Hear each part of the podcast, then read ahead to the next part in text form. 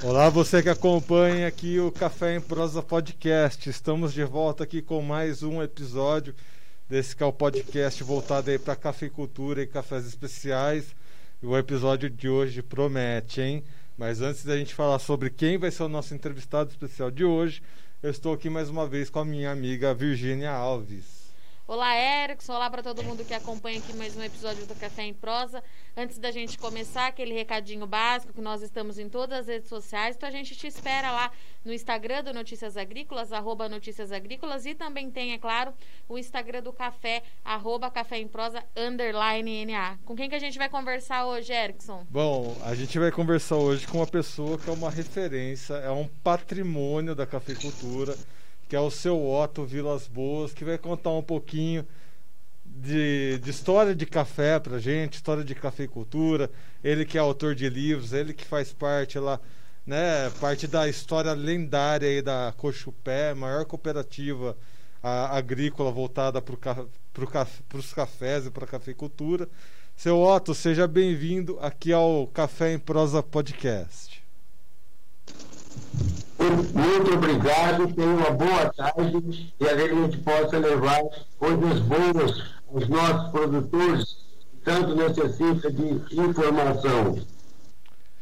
Bom, seu Otto, a, acho que a primeira coisa que a gente precisa perguntar para o senhor, né? O senhor já vivenciou muitas coisas aí na, na cafeicultura e esse ano, né?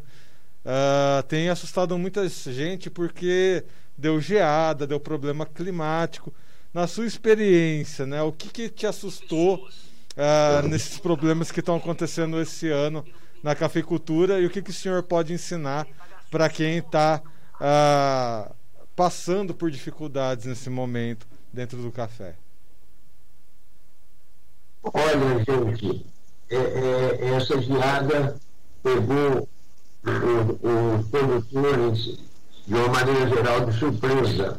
Mas quem ficou mais é, preocupado, e que eu sinto, é, é, é o mercado, o grupo de, de, da, que, realmente cuida do mercado.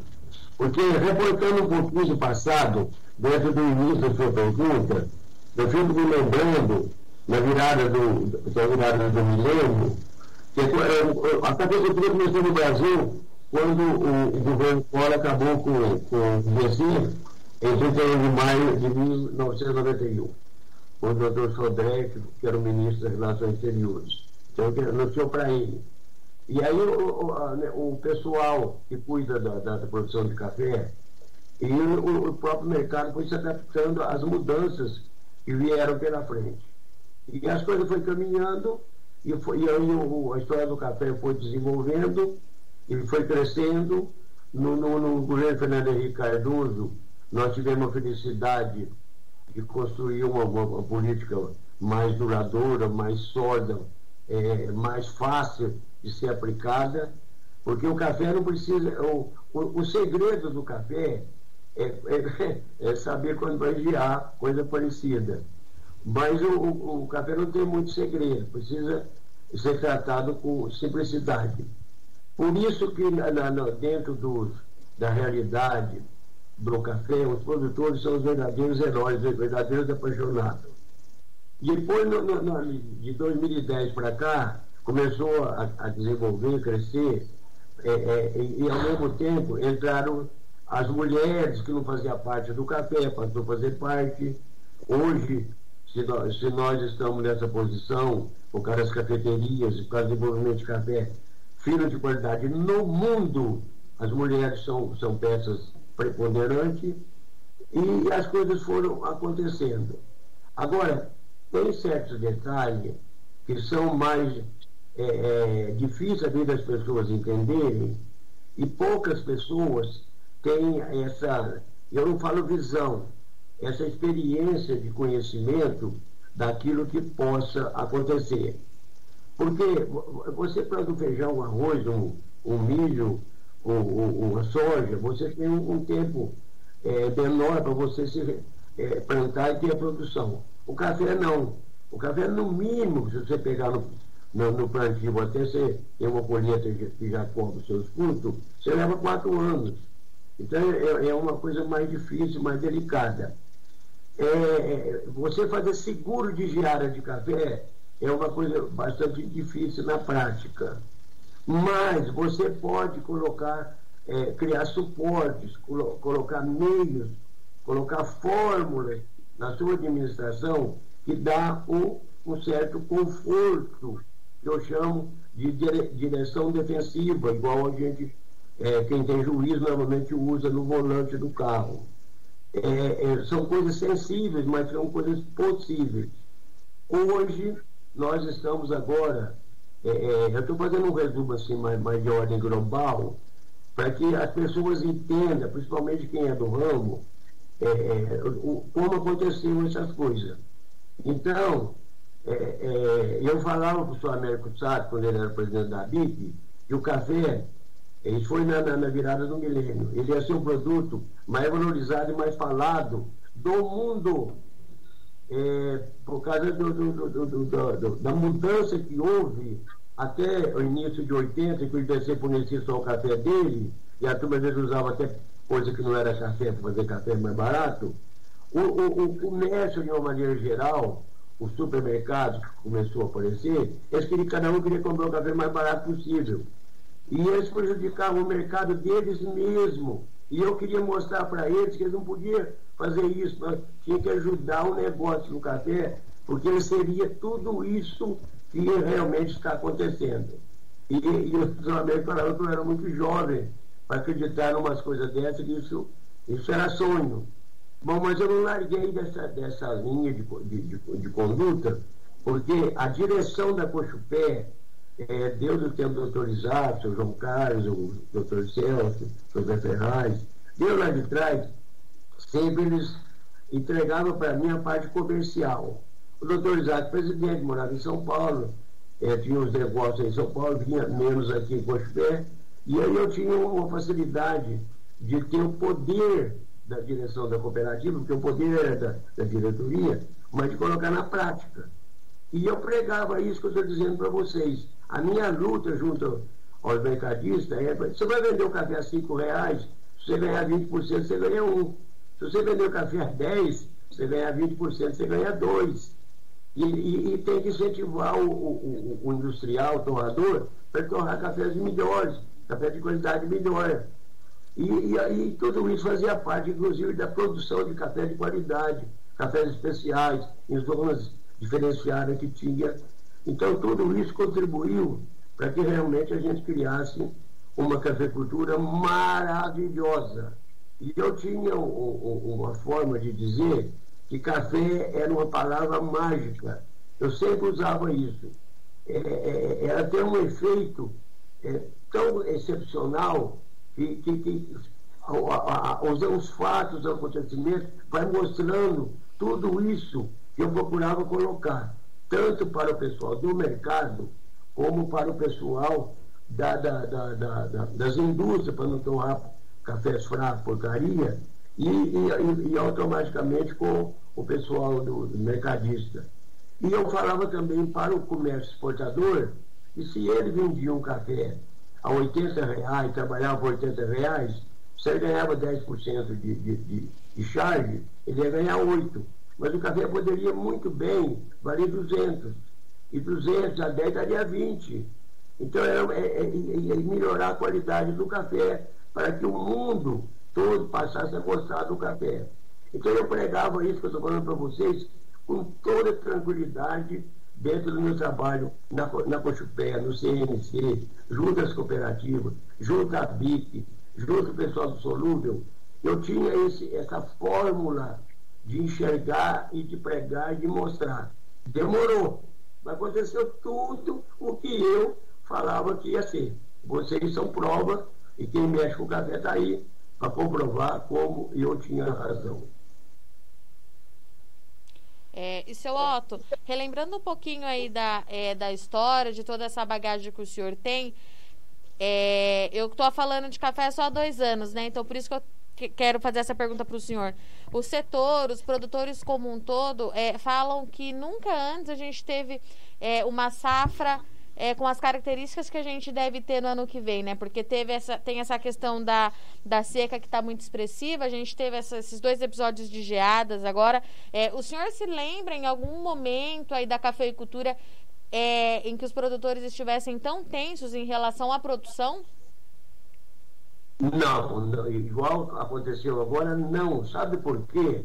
Nós, nós seres humanos, temos uma dificuldade de, de, daquilo que eu falei, de, de enxergar na frente.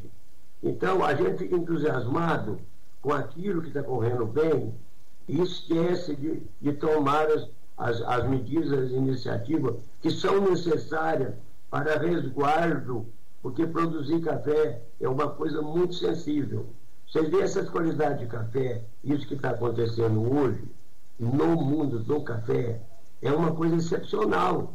Eu falo que as mulheres têm, teve influência nisso, porque ela, ela dá, ela, ela dá esse, esse, esse, esse perfume, esse, essa característica diferente, às vezes, do, do, do, homem. E, então, o, o, o povo ficou abalado. Eu, eu fazia tempo que eu não ouvia produtores chorar. Me lembro quando eu estava na, na, na, em 81, em, num seminário em Guarujá, e quando deu aquela geada forte, 79, mas foi logo em seguida, outra 81, e o produtor de café que estava lá na, na minha reunião recebeu de madrugada o aviso do administrador de, da, da geada, da família de Poste Calda. Ele chorava feito uma criança. E, e, eu me lembro disso, que, que, que não, é, é, é, não é uma coisa assim muito normal.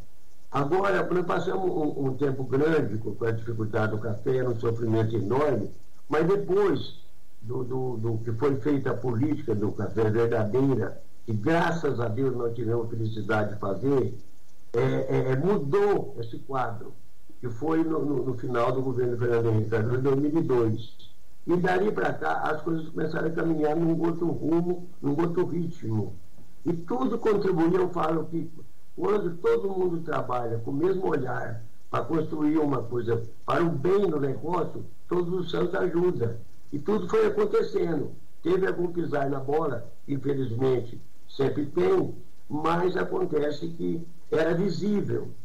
E, e eu vou dizer uma coisa aqui agora, na sua pergunta, para fechar para fechar esse, esse ponto, eu escrevi um livro agora, que saiu agora em setembro, é, Otto, Homem de Fé, Senhor em Café, e lá na página 100, cento e pouco, tem uma matéria que eu escrevi, quando a, a ministra Diana Cristina assumiu o Ministério da Agricultura, é, é, é, o que podia acontecer com o café.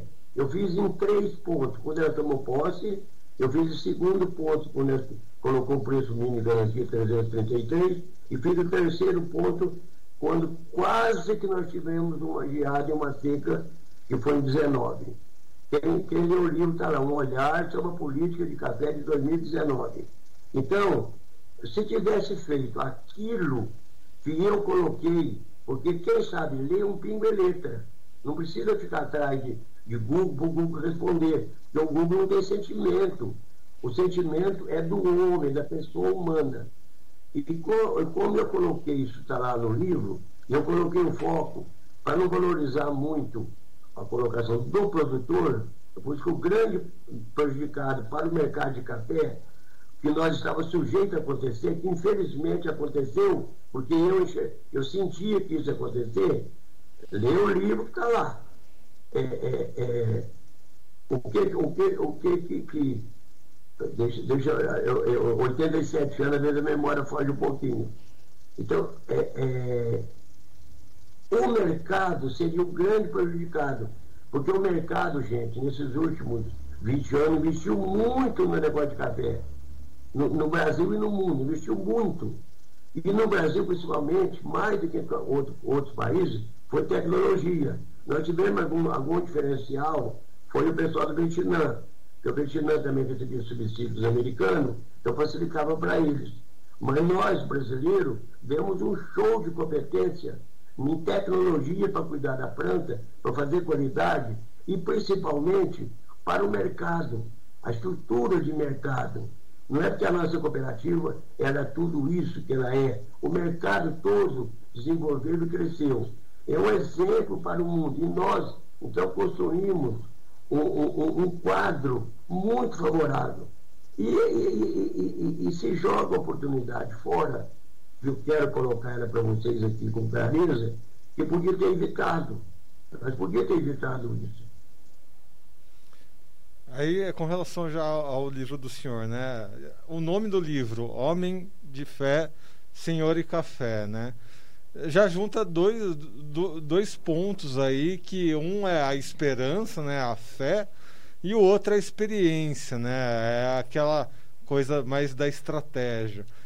O senhor, com toda a sua história, né? O que, que o senhor aconselharia aos produtores nesse momento?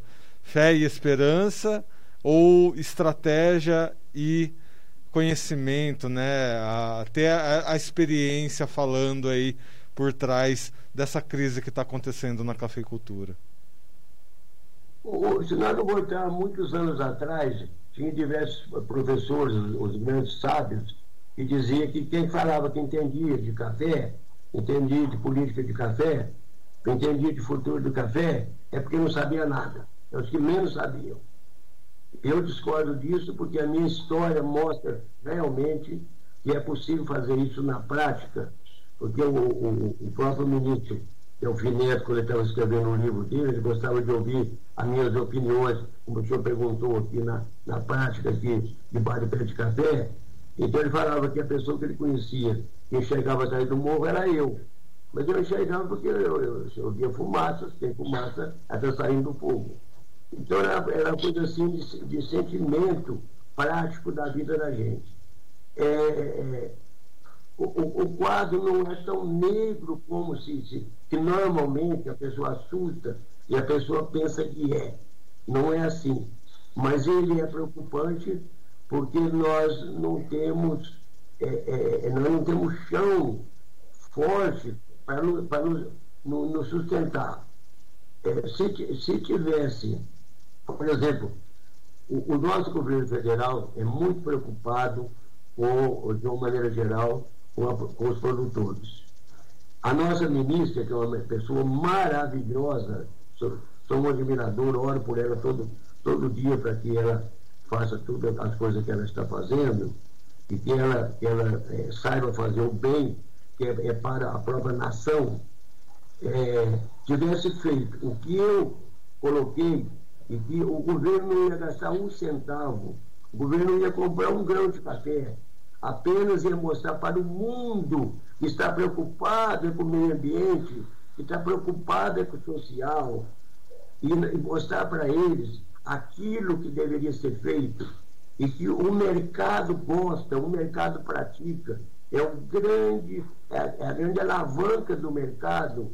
Seria 1,30 por libra peso, que daria eh, 170 dólares, a 5 daria 850, tirando a chave, o produtor ia vender por 700 reais, pensando no dia de hoje, é, vai voltar lá atrás, que os valores eram um pouco, um pouco diferentes. Mas não colocar é, para mostrar para o mercado produzir um saco de café custa 333 ou 369, como é o valor que está hoje. Isso é irreal. O mercado precisa saber que o produtor precisa ter recurso para ele melhorar a lavoura dele, para ele trocar as lavouras improdutivas pelas, pelas áreas boas, abrir áreas novas no Brasil. O Brasil tem áreas maravilhosas para plantar café, que está esparramado. Se nós tivéssemos feito isso, tivesse capitalizado mais os produtores, hoje nós teríamos é, em caixa, sem, sem medo de errar, nos, nos 100 milhões de sacas de café de 2019, 2020, 2021, esse 100 milhões de sacas de café é a, a 80 reais por saca, como eu coloquei no livro, ou 100 reais, que era o que eu queria, daria 8, 10 bilhões. E o governo vai ter que investir. E ele vai investir a favor da cafeicultura, porque o café representa muito para o país, como geração de emprego, como geração de divisa e como valorização do país que produz esse café maravilhoso, que hoje ele domina o mundo. Porque se você voltar uns anos atrás, antes da virada do milênio, quem mandava no café seria, era a Colômbia, o café da Colômbia, alguma coisa Costa do Marfim, Costa Rica. O, o, o, o Brasil não tinha o, peso que tem hoje. Então nós precisamos apoiar e ajudar esses produtores a recuperar é, é, as suas lavouras, aquelas que for possível. Aonde eu vejo o maior problema para o produtor, ele definir a área que ele vai continuar produzindo café. E isso é importante, porque você não pode, é, é, é, às vezes, plantar café em lugar muito baixo. Você tem que ter um certo cuidado.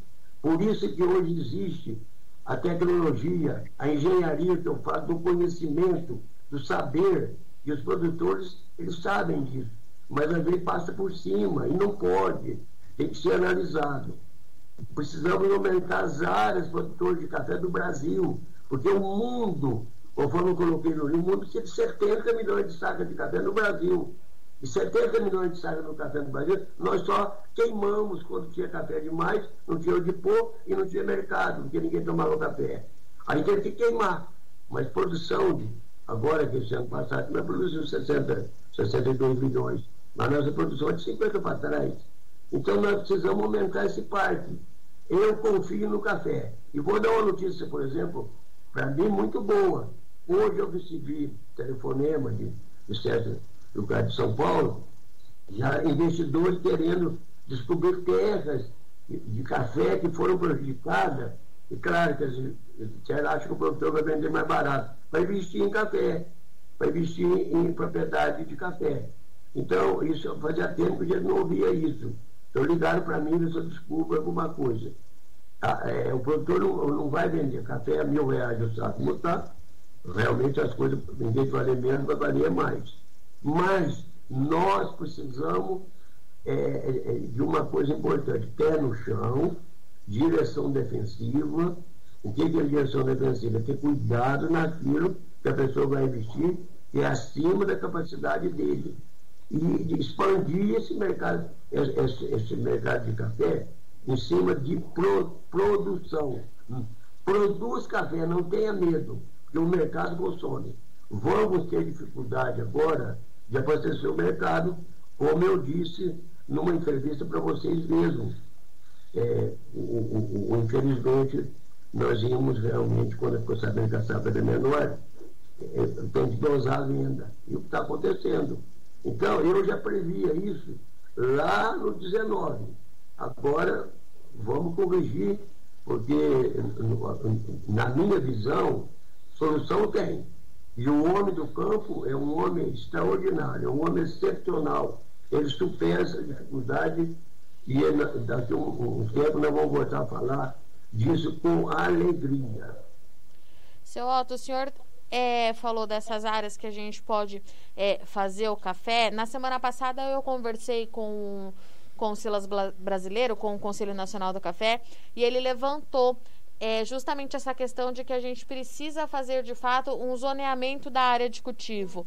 É, que tem alguns produtores, tem al, al, algumas áreas que não seriam é, ideais para ter café, mas a gente cultiva lá e é uma das áreas, pode ser aí o que justifique algumas geadas, algumas áreas que foram atingidas na semana passada, né? No dia 20 de julho e na semana passada. É, quando o senhor fala que a gente ainda tem bastante espaço para cultivo no café, é, o senhor fala de que região? Onde que a gente poderia estar tá aumentando o nosso parque cafeiro? Como é que o senhor avalia essa necessidade do zoneamento é, agrícola para o café? Olha, nós temos do, do, dois fatores no Brasil é, dois fatores, duas ferramentas de trabalho no Brasil, porque eu gosto muito daquilo que tem crédito. Daquilo que a pessoa fala e o que ele fala tem crédito. Chama Embrapa. A Embrapa é um negócio excepcional, o desenvolvimento do, do, do, da Embrapa e o cuidado que eles têm com a responsabilidade em cima não só do café, não, de todos os produtos agrícolas. Mas nós estamos falando do café. Isso é número um. Segundo é a Conab, que é aquela que faz levantamento de safra, para ver o, o, os tamanhos da safra. São dois órgãos do governo, mas dois órgãos que têm crédito no Brasil e no mundo. Esse número um. Número dois, o, zoneamento é, é, é, uma coisa que eu não tenho, eu não tenho convicção assim, de eu poder dar uma opinião. É, eu não gosto do negócio de zoneamento, não. mas eu não tenho uma posição. O que eu tenho, eu tenho certeza disso, é que tantos produtores como esses dois órgãos eu falei, principalmente a Embrapa, vai saber orientar aonde, até onde a pessoa pode correr o risco para poder aumentar a produção de café. Agora, regiões, ou, ou quantos estados nós temos no Brasil que não produzia café? Se você voltar no, no, na virada do milênio. E hoje produzindo bastante café. Então, praticamente, todas essas áreas nossas, é, é, é, é que, que considera às vezes até como Amazônia, que produz café e produz café muito bom. Então, precisamos é, investir com inteligência daquilo que é possível fazer e, ao mesmo tempo, ter o controle, porque não pode deixar as coisas correr tortas. As coisas têm que ter um certo controle. E isso o governo tem condição e pode fazer. É, não, não, vamos querer. Ali no, em Varginha não pode produzir café, mas em Gospé pode. Não, não, é por aí, não. É uma coisa que, que é interessante no mundo do café, que eu falei que é uma palavra mágica. Se você se. Você é nova, está dois anos atrás, mas mais para trás, o pessoal do café de serra, café de montanha, não vai ter mais, não vai ter condição de ter. Vamos criar um preço especial somente para os cafés de montanha e para os cafés de serra. Vamos, vamos, vamos, com as coisas que não tem, não tem como. Quem tem que fazer isso é o mercado. Não é, não é a gente querer impor, que o governo tem que fazer. Não, não é por aí não. Hoje, hoje os cafés de montanha, os cafés de serra são os cafés mais valorizados que tem. Então o problema está resolvido. O que não pode é acontecer o que aconteceu. Se para produzir uma saca de café custa acima de 400 reais, para que o produtor não, não tenha que pôr dinheiro do bolso, como é que pode querer mostrar para o mundo que é 333, ou é 363, ou é 369? Isso é errado. Isso não pode ser feito. Porque mostrar o custo, porque o custo não é só tirou o café, foi vender café, um ano produz, outro, outro ano não produz, tem os acidentes, tem que renovar a lavoura. É, é complicado o negócio de lavoura. Então a gente tem que ser mais consciente nisso. Agora, comprar café, o governo comprar café, não, é, isso não pode mais, isso acabou. Isso, o, o mercado é que tem que cuidar disso. Agora, quem tem que administrar todo esse processo é o produtor. E se eu, como eu procurei valorizar no livro o, o doutor Mercado, é, é, por causa disso, porque eles, eles, eles, são, eles estão prejudicados, porque eles pedem, eles eles vão perder muito cliente, porque não vai ter café para poder atender toda aquela demanda. Monta estruturas maravilhosas, mas depois não tem o café para pôr. Então, esse cuidado tem que ter. Eu não me preocupo. Eu não vou dar opinião sobre o zoneamento, não, mas eu não me preocupo. O café faz por si. É, aquela, aquela, aquela velha, velho ditado, né, seu Otto? O que aconteceu no passado não pode se repetir. Né? No passado havia essa organização mundial que tentava controlar o preço dos cafés, né? inclusive o Brasil, Colômbia participando aí. Uh, e deu no que deu, né? Foi um desastre, uh, teve que queimar café, o senhor citou aí já tal, né? Porque houve uma, que... houve uma bolha, uma quebra total aí dos preços dos cafés, e, enfim, né? E isso não pode se repetir, né? De forma alguma. Então, falando um pouquinho sobre competitividade, inclusive, aí já retomando essas questões das áreas, né? A gente vê aí o, o café robusta, né? Crescendo cada vez mais, ganhando seus espaços aí, né? Ah, como é que você vê essa competição, né? Internamente, né? Entre o café arábica e o café robusta e como que a gente vai estar inserido aí no café é, é, no mercado mundial do robusta também, né? Que o, que o arábica a gente já está ali tocando adiante. Como é que você vê essa competitividade daqui para frente? Deixa eu só com, é, é, complementar a dúvida do Erickson, seu Otton. É, muito se fala na possibilidade do café Conilon suprir as necessidades do café arábica em anos como a gente pode, pode ter aí em 2022. O senhor acha que isso é possível? Então, complementando a pergunta do Erickson, eu queria saber isso também. Esse ponto é muito sensível. Não, não adianta fugir da realidade. É, é, é, nós do Café Arábica do Brasil vamos ficar prejudicados. Primeiro, porque os nossos concorrentes, América Central, Colômbia, México, Indonésia, eles vão aumentar a produção de café. É, é, a, o Vietnã, que, não, que não, praticamente não produz café arábica, deve passar a produzir. E, isso não tem como escapar, número um. Número dois, é, é, nós vamos precisar, no blend, colocar uma dose maior, como já teve para trás. Uma época era 50% de conilon e 50% de arábica para poder. É, é, aí é para participar de preço, aquilo que eu, que eu discordo que eu, que eu disse. Mas faria, fazia muito isso. É, vai ter que voltar a usar blends maior com café com nilon, não tem dúvida. É, é, tem um outro vídeo sobre isso, mas esse eu não vou falar, porque não é só o Brasil que tem conilon. Já para quem é, sabe, ele é um pinguelista. Então, é, é, nós temos que saber administrar e dosar o que está aí.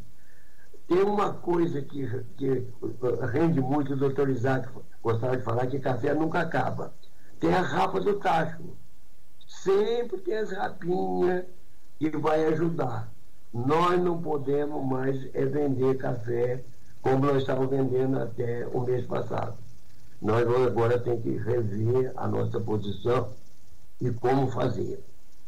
É, é, é, é, muito delicado, é sensível, mas hoje o nosso comércio está muito estruturado, muito preparado.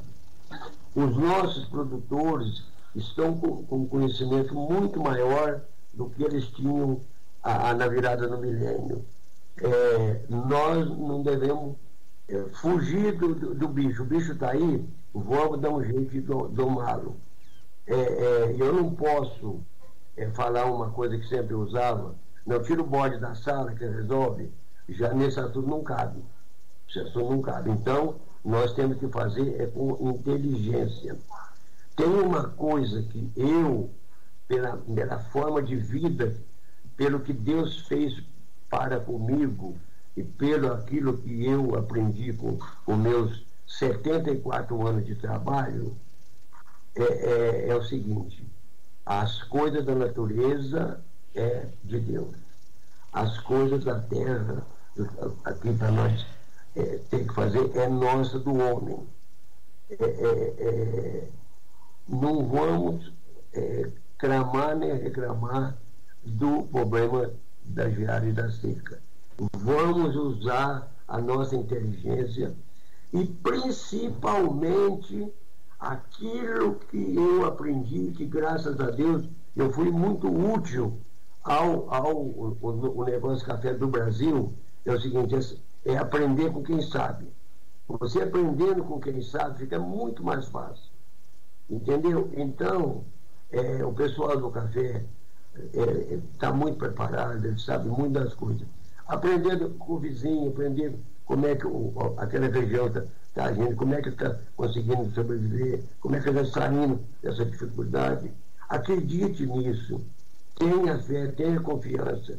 Nós estamos tendo, e vamos continuar tendo, um apoio maior do que normalmente se tinha, que é o, o Ministério da Agricultura, que é a nossa área da economia, que vai ajudar os produtores, vão, dar a cobertura daquilo que é necessário. O que não pode é queimar dinheiro. Queimar dinheiro não pode, e além de tudo é pecado, porque tem muita gente precisando. Mas nós não podemos é repetir o que está lá no, no olhar sobre as políticas de café de 2019, esse caipira aqui de Guaxupé, acreditava, está escrito no livro para provar, antes de acontecer, porque é, é, é, eu sentia que isso ia acontecer. Agora está aí para nós resolvermos. Solução tem. Precisamos aumentar o parque cafeiro. E o apoio governamental eu confio que vai vir. E para finalizar, seu Otto, acho que vale reforçar também um, aquele outro lema, né? Se correr o bicho pega, se, se ficar o bicho morde. Se por um lado a gente tem bons preços né, no café, a gente vê chegar a mil reais aí, mas a que custo, né? Problemas climáticos e tudo mais. Ou por outro lado, né, um preço um pouquinho menor, mas uma oferta aí de cafés maior. Para o produtor rural, como é que coloca esses dois fatores na balança aí? O que é melhor, o que é menos pior ou melhor, né? Ter menos café por um preço maior ou ter um preço mais em conta e maior oferta de produto? menos café e um preço maior não é bom. Não é bom. Nós não vamos produzir café só por um ano. Nós temos que produzir café pensando em 20 anos, em 30 anos, 50 anos. Então nós precisamos manter o mercado. Aí é que está é, o, o ponto de interrogação. Aí que está a grande sabedoria. É como nós fazemos isso, que hoje a tecnologia nos ajuda muito, é, é, é não tem uma qualidade muito discrepante. Não é, querer resolver as coisas baseado em, em, em valores que são pela geada o valor é muito pequeno. Mas para o mercado com visão de futuro, precisa saber dosar isso. Lá, lá no, no, no, no, no, no meus comentários, café até 800 reais, vá lá. Mas eh, café acima é perigoso. Infelizmente, infelizmente nesse ponto, eu errei porque foi, foi, foi para cima de 800. Mas, é que nós vamos fazer?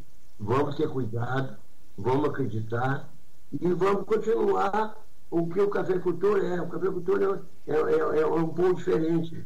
Eu falo que o produtor planta café em, em lugar na, na serra que eu já fui, que nem catou caçar de chuteira consegue andar. E eles plantam café e colhem lá.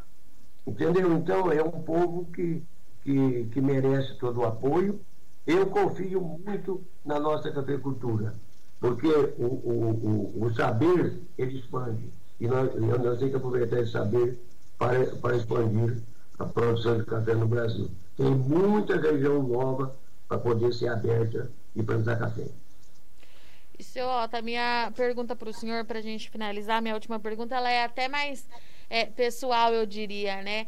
É, daqui para frente, diante desse cenário que a gente tem, assim, é, o que, que a gente não pode deixar de prestar atenção no setor, né? O que, que o produtor precisa saber, no que, que a gente tem que ficar de olho é, eu pergunto isso porque sou eu que acompanho aqui o café todo dia no site. É, qual que é o foco, o que, que deve acontecer, o que, que a gente tem que, de fato, assim, ficar bastante atento daqui para frente? Olha, essa, essa pergunta sua é, é uma pergunta que eu tenho feito para mim diariamente. Olha, eu não sei dizer, e eu até coloquei na outra, na outra entrevista que eu fiz com vocês, que, vendemos café, vamos vender o café dosado. Esse preço que está aí, que, que, parece que é um preço é, excepcional, mas não é, é, é, é, o quadro que nós estamos vivendo. Uhum. Se der então, aproveitar, ele vende tudo e, e, e, e liquida com, com, com, com todo o café. É, fica, fica meio sem controle. Eu acho que tudo tem que ter um certo, um certo controle, uma certa dosagem. Nós estamos passando realmente pela tua pergunta que você fez antes, você foi de uma sabedoria, viu, Cristina? Esse assunto, esse momento que nós estamos passando, ele é ímpar, ele é diferente dos outros. É muito diferente dos outros. Então, é, todo cuidado é pouco. Mas eu, eu, eu, esse aí eu não sei ensinar o caminho, não. Não sei, não. Faz, vamos aprender junto, então, seu Otto.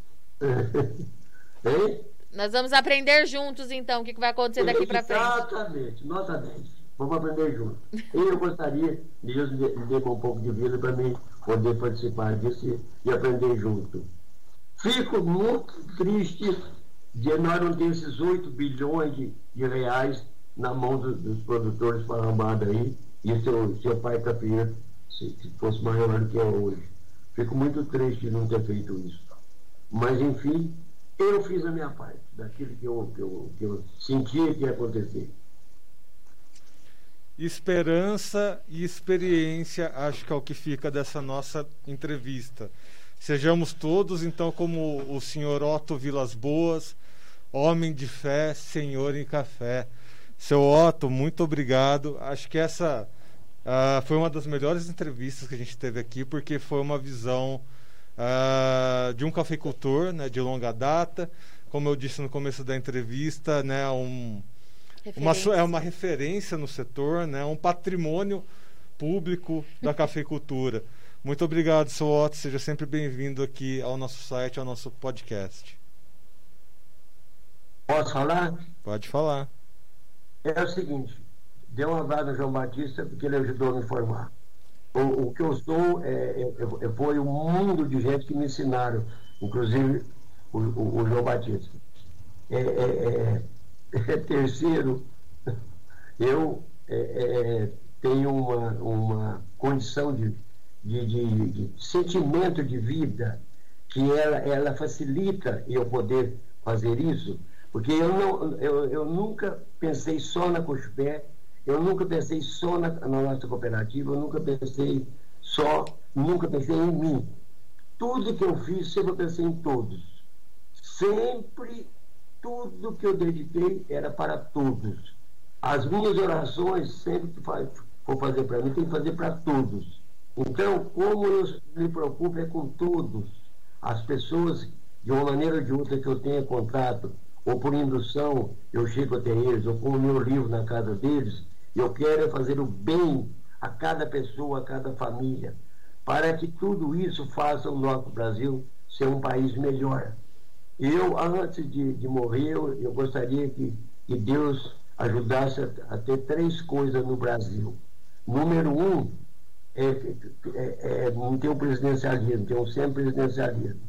Número dois, todas as obras públicas do Brasil acima de 5 milhões, tem uma seguradora que responde pela obra, pela quantidade, pelo prazo, pela entrega. Número três, que não, não tivesse casa na beirada de esgoto, tirar criança na beirada de esgoto, casa de, de cabe cinco pessoas, tem 20. É, é, é, não ter água tratada, não ter ter rede de esgoto. Eu queria ver isso é, em ordem, porque se, se, investir nessa, nessa área de que eu falo de água e esgoto, é, só o que ganha de saúde dá para pagar, pagar esse investimento sobra dinheiro. Só o que o Brasil vai ganhar em saúde. E não pode começar a obra e não terminar. Toda obra começar tem que ser terminada. Eu gostaria dessas três coisas, eu vi, é, vi isso ainda na minha vida. Espero em Deus que isso aconteça, viu? Muito obrigado a vocês, espero ser útil. Seu Otto, muito obrigada pela oportunidade de entrevistar o senhor. Como eu disse, eu estou caminhando ainda, engatinhando aí com o café, mas eu fiquei muito feliz quando eu soube que ia dar certo a nossa entrevista. E seja sempre muito bem-vindo aqui ao Notícias Agrícolas.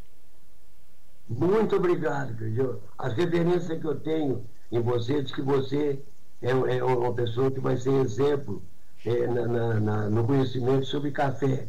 E o que depender de mim, eu quero ser, eu quero te ajudar. Porque eu tenho aí uma, um, talvez umas 20 ou 30 moças no Brasil aí, que elas falam que elas são o que elas são, porque elas aprenderam comigo.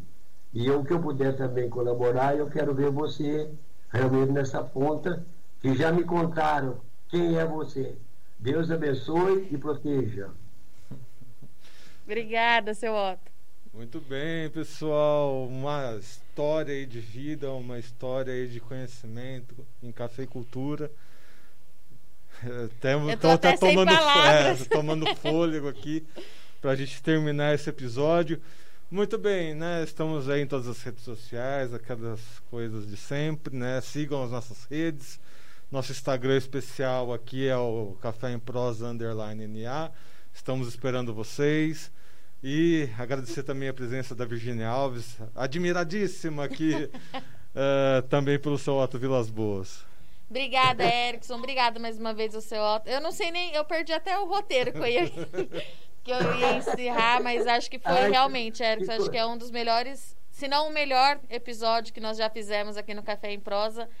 É, e a gente continua conversando, seu Otto. Obrigada, é até a próxima. Nos vemos semana que vem. Guarda, guarda que eu vou te falar a, a, uma das coisas importantes na vida do ser humano chama simplicidade. Você é uma pessoa que eu posso dizer, tem simplicidade. Isso, isso não, não se fala o que você falou. Ai, que beleza que você é, viu? Não tenho mais o que falar. É, a gente termina aqui emocionado esse episódio. Até semana que vem, pessoal. É,